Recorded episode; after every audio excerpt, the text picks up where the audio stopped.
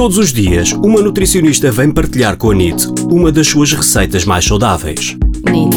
Receitas NIT.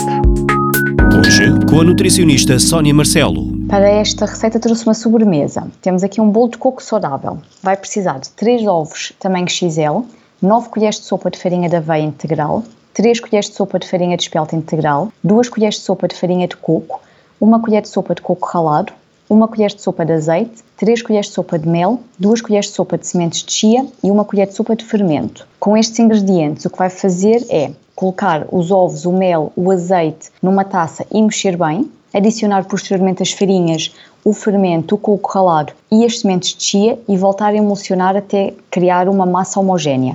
Verter para uma forma de bolos de silicone, por exemplo, e levar ao forno pré-aquecido a 200 graus durante sensivelmente 35 a 40 minutos. Pode acompanhar este bolo com um café ou com um chá. Boas receitas!